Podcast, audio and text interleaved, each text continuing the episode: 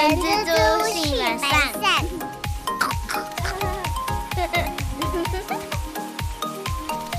Hello，大家好，我是人蜘蛛的厚厚。大家好，我是人蜘蛛的本善小姐。最近疫情已经进入尾声了啦，那也很多朋友或同事都出国去旅游了。那当然也会有人出国去工作啊，这种其实哦，我很难想象我出国长时间在外地工作，因为像我自己在工作的时候，我们以前在肺炎之前会三个月去一次那个大陆出差，那一次待都待一个礼拜。然后像我自己也是一个宅男啦，然后像是我觉得一个礼拜我可能就到一个极限了，然后甚至以前我们在几年前的时候有去那个度蜜月，印象非常深刻啊，去了法国啊。一个浪漫的国家，然后我去了第二天晚上，我就好想吃卤肉饭，加上五金肠旺，还有鸭血。我是很适应在法国的生活啦，真假？嗯，但是如果今天是工作、欸，因为你看我们去度蜜月的时候，一待是两周，对十四天。对，那如果你在呃外派去国外工作的，通常啊。没有三个月、半年是回不了台湾的，哇，金价冻不掉啊！对，既然讲到那个外派，我觉得我们一开始先跟大家稍微介绍一下三种形式。哎呦，去国外工作竟然还有分三种形式啊！对，一开始就是第一个就是大家最熟悉的海外派人，就是所谓的外派。那这个外派基本上就是公司会帮员工办理工作签呐、啊，然后除了薪资以外，会另外再给你一些补贴，可能像是生活津贴啊、呃机票、住房津贴，有一些还可能会有税负补贴、汇率补贴这种东西。这么好啊？嗯，比较福利比较完整的一些公司可能会有这样子的补助。那综合以上刚刚讲到那些补助啊，所以。一个公司在安排这些人事布局的时候，会有很多考量啊。这些项目零零总总加起来，其实一个外派人员的总人事成本也是蛮可观的。所以在这个情况之下，有一些台商会走一些比较简化一点的外派制度，就像是他们公司的设点可能只有在中国，或是在一些特定一两个国家，那他们就可能会把这个刚刚我讲的那些比较复杂的东西，直接简化成薪水乘以可能一点几倍，然后提供给你当地的住房或是津贴，或一年哦八张来回机票这样子结束，就不会有刚刚我讲的像一些外商公司比较完整的刚刚的那些怎样的制度跟补助这样子。这也是一种方法啦。对，那、嗯、第二种形式就是本地聘用。本地聘用的意思就是说，你的聘雇的条件就跟当地的员工是一样的。所以简而言之，就是当地员工有的福利呢，你也会有；当地员工没有的，哎、欸，你没有。那基本上薪资就会基本上会比你在台湾的薪水再高一些些。但是因为你没有所谓所谓外派人员的福利啦，而且你在台湾。就不会有员工身份喽，所以大部分的状态是你会在台湾的那个公司离职，然后去你即将要外派的那个地方，嗯、呃，被雇佣这样子。所以在呃，在台湾的公司，你自然就不会累积你在台湾的年资。没错，所以你就要自己处理，像是什么国民年金啊，或是健保、嗯、这些东西，就变成你要自己处理了。对。然后最后一个就是刚刚厚厚有提到的出差，出差是对公司来说蛮有弹性的一个方式啊。最大的好处就是因为员工在当地没有所得，所以员工是不需要缴税的。对，那对公司端来说，出差的一些日资的费用也有机会是不用缴税的，因为可以当成费用去把它报掉。然后，而且公司基本上也不太需要烦恼签证的问题。因为你不会待太久啊。嗯，没错。然后这边分享一个小小的耳闻啦，就是其实有一些船产啊，他们可能在东南亚有一些工厂，然后他们 状态可能就是四个人会去轮流去那个东南亚出差。假设越南好了，好，那他们就是四个台湾人轮流去越南当台干。那他们的状态是永远三个人在越南，一个人留在台湾，所以就是每一个人都是三个月来回一次，一年会有三季待在越南。这个很像打麻将，嗯庄家轮流当，没错，其实这样子的方式的话，就是严格的来说，它其实不是那么适法的啦。因为如果超过一百八十天的话，你这样就会有嗯适法性的问题。但是到现在还是会有一些公司这样做的原因，一般来说，通常是那个公司的规模比较小，或是它还刚起步。那、哦对，可能当地当地的政府对，嗯，你这样子的小公司，或者是你根本还没有注册，或是快要注册的小公司，他现在还看不上眼。还不会去盯你了。对，没错。嗯，所以其实现在坊间还是很多人这样做啦。那游走在那个边缘哦。嗯，没错，因为现在像我们自己台湾也是，外国人来我们台湾，你在台湾还没有满一百八十三天的话，没有满的话，你都是被当成外国人，所以你扣的税率就会很高。对，但如果你超过了一百八十三天了，你会被视为居住者的状态的时候，你的税率就会变比较低。但这每个国家的那个规定会不太一样吧？对，有一些国家跟我们是一样的。哦，对，因为毕竟你一年有一半都住在台湾，基本上就是呃，应该感觉要照着台湾的那些法规走了哈。所以我我刚刚才会想说，我们一开始先介绍这三种状态。好哟，嗯，那我们今天主轴的话是想跟大家聊聊外派。你觉得啊，给你多少钱你才要去海外工作？我我觉得这个问题很难回答、欸。你心中一定有个价码嘛？不是啊，因为有一些外派是要常年，可能起跳两年、三年对啊，那一种的。那我我啊，因为我现在小孩还小，我会有一点好像不是很想。你就不想嘛，就不想外派。对，啊但是它可以让你的家人一起过去的话呢，可是我又会想到我的家人对 一样啦，朋友朋友啊，家人朋友，就因为毕竟都还在台湾嘛。对，但但是如果今天的状态是我没有小孩，我可能有机会想要接受这个挑战。哎、我我还是没办法、欸哦，真的哦，因为我就是个宅男哦、我就想窝在台湾，不过台湾就是赞，很赞。不而且台过湾又安全。对对对，然后不过这次我在整理资料的时候，我有看到呃，Three M 曾经的一个非常高层的主管，他外派就是在谈外派经验的时候，其实他有说外派对他来说，他认为对小孩是很好的一个机会，是因为在国外他们去念那个学校就是。到处全部都是外国外来的，对学生，大好像大概有二十几个国家的小朋友，然后他们在那边，无论是在讨讨论事情啊，或者是大家交流的状态，甚至是外语能力，他觉得都会比在可能一般普遍华人世界来说，他觉得是更宽阔的。不过当然，这个没有适用每一个人啦，也是一个单纯的分享。所以你还是没有一个心中，嗯，心中满意的一个价码。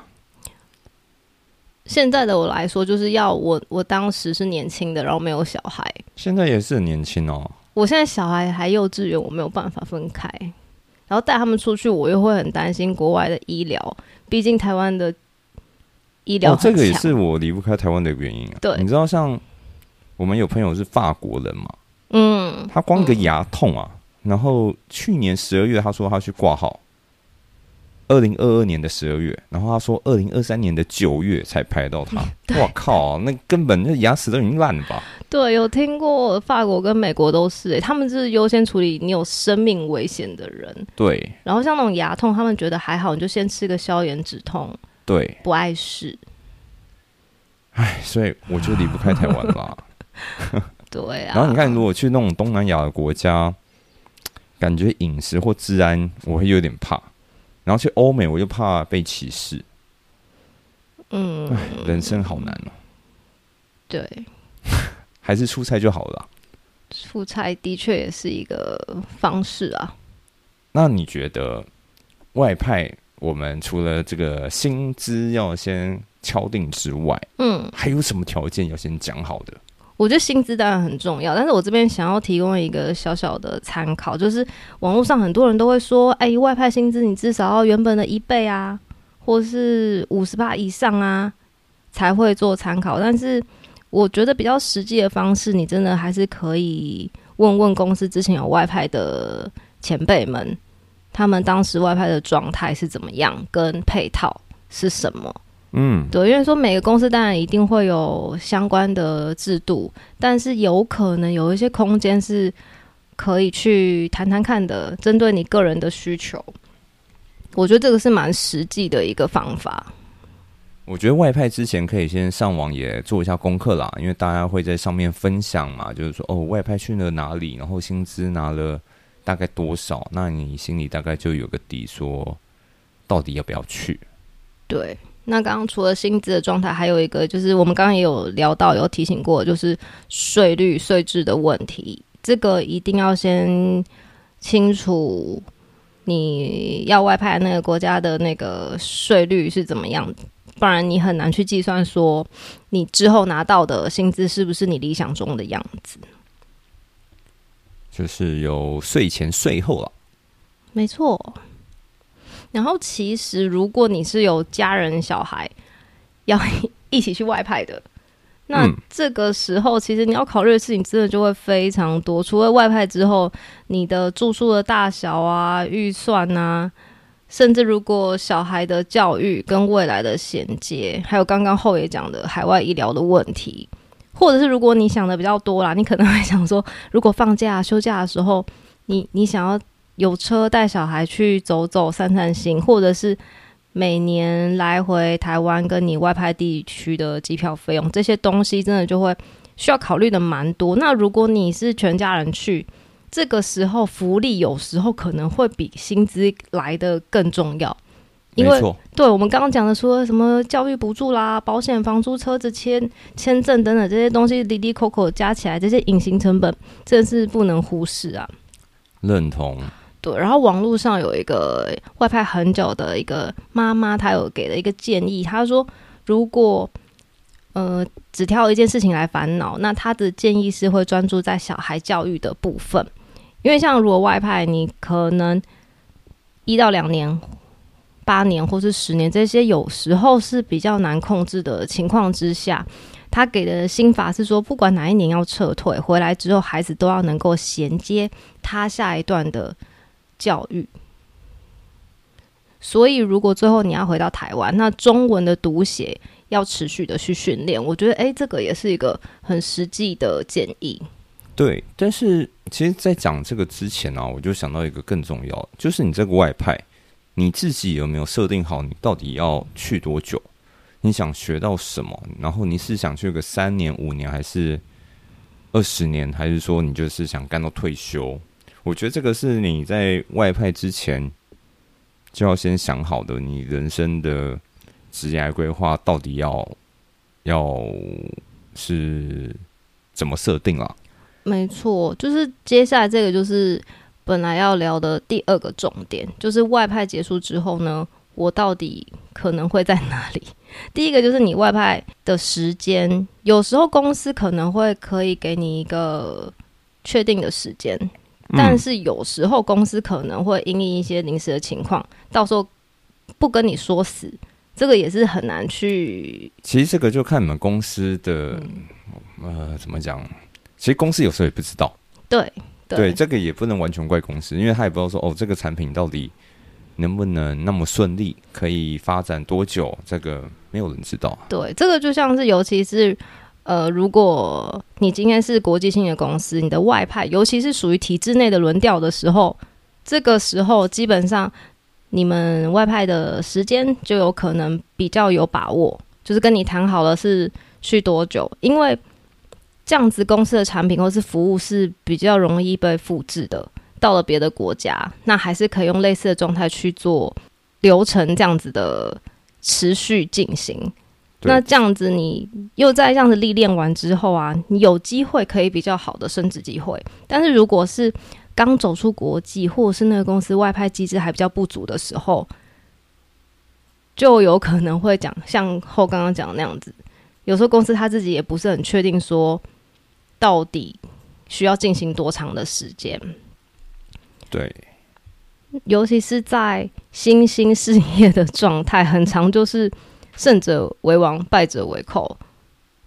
如果没有达到预期的目标，那一开始你也没有先跟公司谈好说，如果没有达成任务，回来之后的安排是怎么样子的话，那就蛮危险的，因为可能回来之后你没有一个好的位置可以做回归。毕竟啊，现在大家应该都有发现了，现在台湾普遍的公司基本上人力精简了，嗯，一个人可能当一点五个人到两个甚至三个人在用，因为我觉得从以前打工到现在，这个趋势越来越明显，然后可能也跟那个人啊，那个少子化，我觉得也有关系啊，对，而且你外派一离开，如果那个位置就没了。对，而且你一离开五年、十年，你回来之后，哎呦，可能原本公司的状态跟业务，甚至是你认识的人，都已经可能就换一批了。对啊，下课了，对对啊，然后你原本又可能是公司的中高层的话，你这个时候被安排在什么地方，可能都怪怪的。所以外派之后你会在哪里，这真的是非常非常重要的一个问题。那第二个就是你也要很清楚，你知道外派期间你的 KPI 是什么。这个公司要有一定的规模才会有啦，那种中小型嗯，很很少听到。我觉得这个比较具体的说，就是你要知道你今这次去国外的任务到底是什么。嗯，是哪一些小条件要达成？你的目目标到底是什么？要我觉得要比较具体的、清楚知道，这也可以帮助你去判断你去国外到底为了什么在奋斗。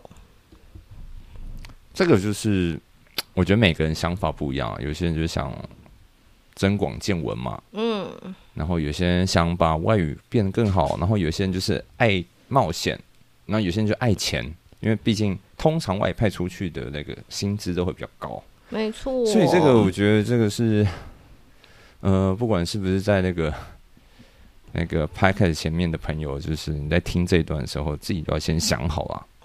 但毕竟哈，我们都快要四十岁的人，现在去好像真的有点太晚了哈。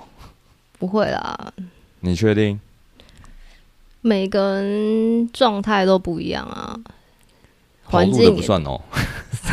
最近我客户那边啊，三个外劳跑了，他也算是重新开始啊。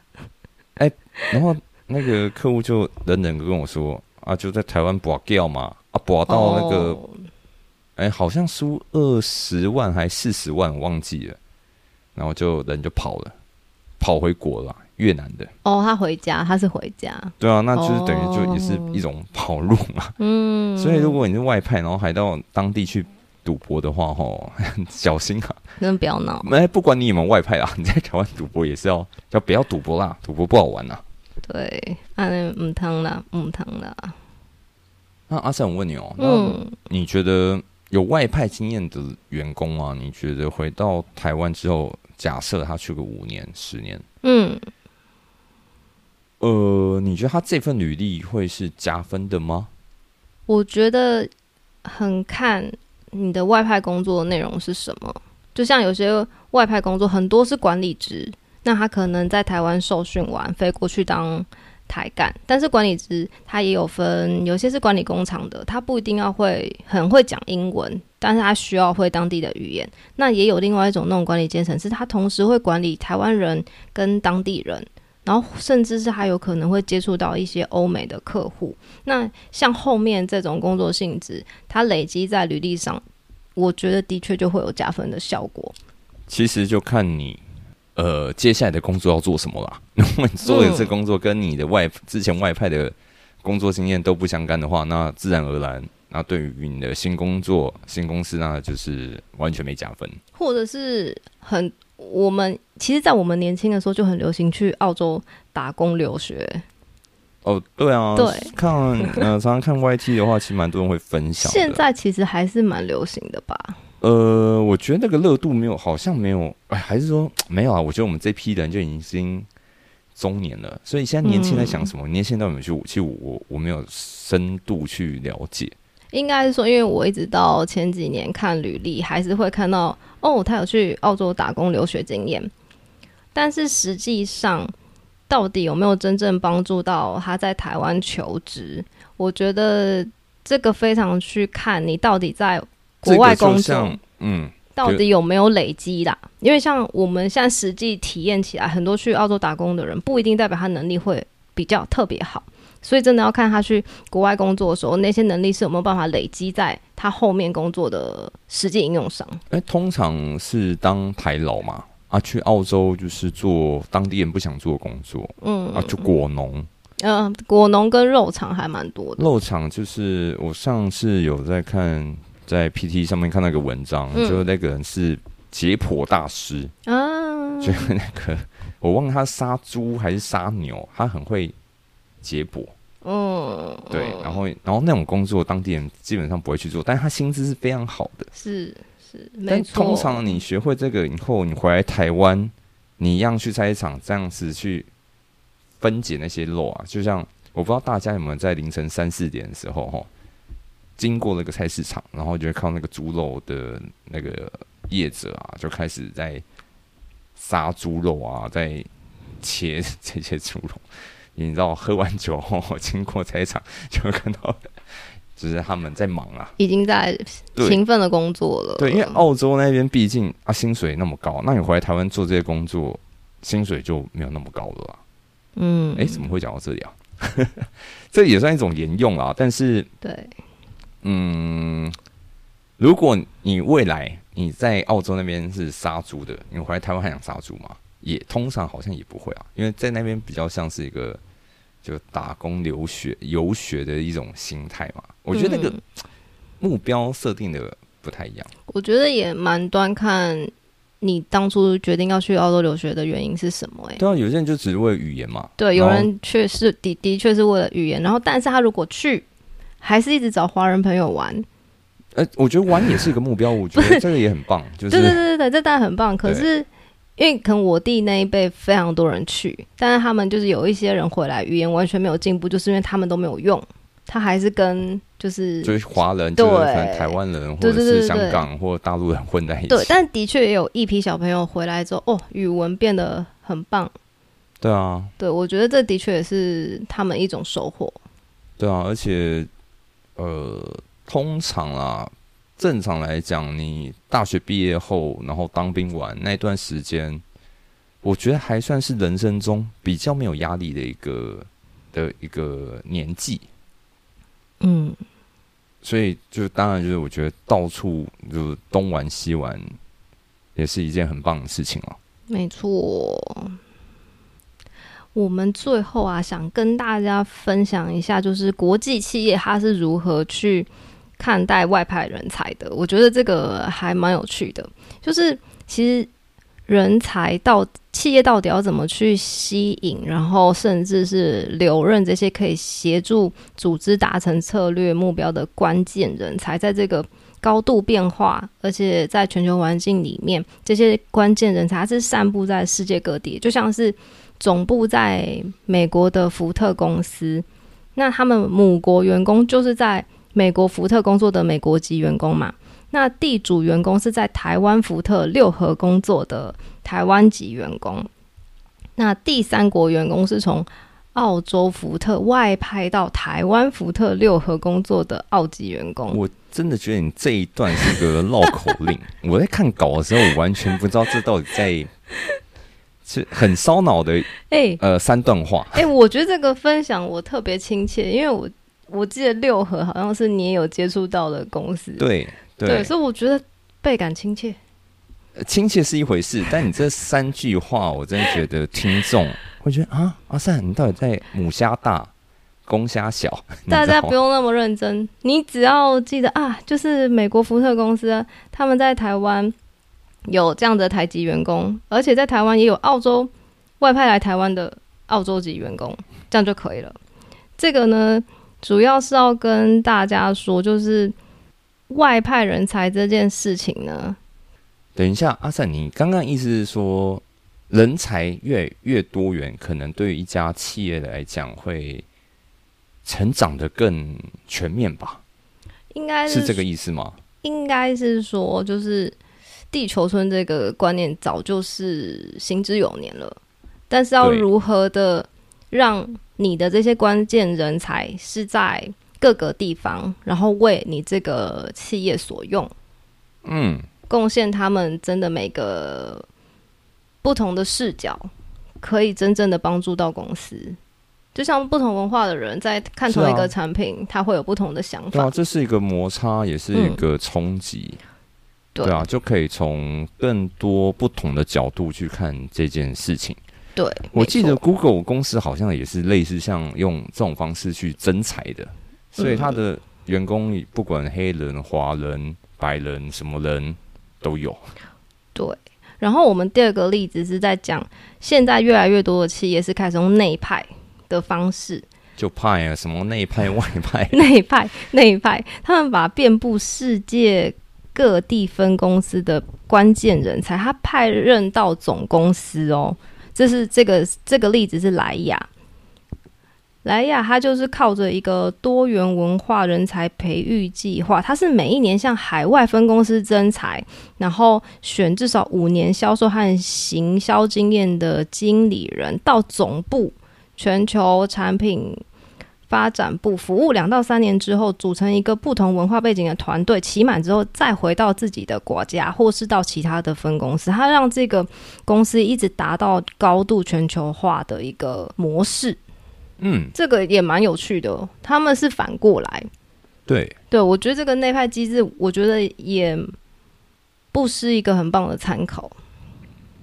所以，其实最重要就是。外派任务，它是属于关键人才的输出，但是这些关键人才，它又在世界各地都有，不论是我们一开始讲的那个福特。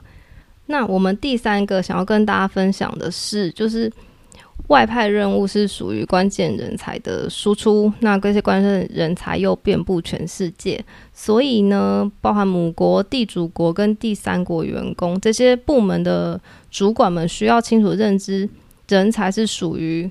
公司集体的资源，一个成功的国际人才管理制度有助于我们组织长远的发展。像是日本的无印良品，它为了立足国际市场，他们把外派的任务跟人才发展做一个结合。他们的方式是一年挑选二十个没有海外经验的科长级关键人才到海外进修三个月。但它跟其他企业制度不一样的是。无印良品他们在外派期间不会找人替代科长在日本原本管理的职务哦，这就是要考验科长平时有没有在做经验传承。然后另外这些外派科长还可以自由的选择到任何的海外地点，那在外派的过程也不会提供规划跟协助哦，他们就是希望可以达成让员工自己去思考啊，培养探索跟解决问题的能力。然后回国之后，在人才培育委员会报告的时候，协助公司可以从外部去检视公司的盲点。这个是无印良品的模式。以上三种状态给大家参考。我觉得无印良品那一种有一点，我没那么喜欢。啊，不是啊，我觉得这个就是呃，那个叫做什么？我觉得有点就结果论了。你今天在海外，你干得好，你就有功；然后你干不好，你就被踢掉。我会这么认为啦。我不知道他那个海外进修三个月的这个原因是不是因为没有他外派期间不找替代的人啊？应该是不能太久，是这样。应该是说，我觉得公司应该要有一个结构，嗯，或者是有一个制度，让员工去。当地，然后去做，啊，做了以后真的发现问题，再回报给公司。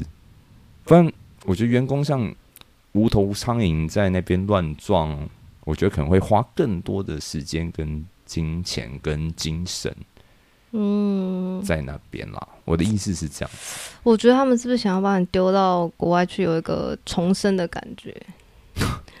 可是叫你自生自灭吧？对啊，但可能细节我们不知道啊，毕竟我们只是看一些文章对，说，这说不定他还是有一些制度啊，只是我他的文章写的比较简单一点。对，因为这这呃，如果对无印良品的那个发展有兴趣的人，可以去阅读《无印良品培育人才秘籍》这本书。没有免费帮忙没有业配对，免费业配，现在都忙免费业配。对对，没错。那阿善，你来说一下总结的部分好了啦，有一些要点跟大家分享一下。我觉得其实海外机会这种事情啊，常常就是有时候也不是所有事情都是你准备好了，机会就来了。嗯，对，所以如果你内心对于海外工作不排斥的话，其实平常或许就可以先思考一下，万一有一天有了海外工作机会的时候，你要怎么去面对它？那一方面是你一定要确认好条件，因为这一派就可能是好多年，甚至是一个单程票啊。那第二个是，其实外派你就是要做好两地的桥梁，你要接地气啊，然后确保你回报的内容跟你在当地做的决策是正确的。那最后一个呢，就是毕竟在国外很多事情不像在台湾的生活啊，所以一定要学习着去，可以的话就享受当地的生活吧。一定要的啊，一定要的。没错，外派工作没有标准答案，不过最重要还是我们的态度啦，或者是你可以想想几年之后你想要成为什么样的人，或许你就可以更知道现在的你想要选择什么。真的，嗯，我就是宅啊，我就是没有要出去啊，这也是一种生活方式。这就是我的生活态度啊。没有啦，没有啦。其实我们刚刚也讲了很多啦。那有外派的朋友，我觉得这些要点很重要，但我觉得最重要的就是身体健康啦，嗯，没然后，平平安安。对荷兰小弟，我在说你。对，而且我突然想到一个，前阵子也是在网络上看到有人在讲说他在国外当了好多年的台干，然后好像是纺织厂，嗯，然后那个时候他当了很久很久，然后回来之后发现薪资确底还是要从底薪开始算的时候，他很震惊。嗯，我觉得这件事就是在你在外派之前，可能有一些情况一定要先想清楚。对对，因为其实外派的薪资是本薪加上，哎，嗯，他那他那个叫什么啊？本薪再加上其他的，可能是外派津就津贴类，对对福利那些，所以加起来薪水才会薪资很高。对，所以我才会在讲说。外派可能也有可能是单程票，因为有些人回来之后，他没有办法再屈就于低一点的薪水，或者是你不是管理阶层了。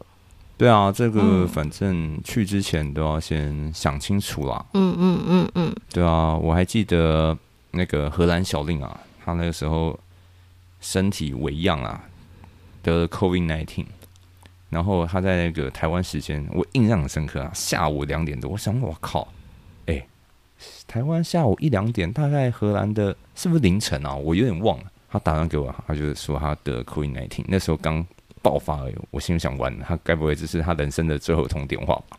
那时候真的会很慌张、欸，我超级慌张，因为那个时候是疫情刚炸开的时候，很多资讯都很还很少。对，然后我想说你是有有什么遗言要跟我讲，是是好啊？那我会尽量那个赶快，超紧张，真的超紧张。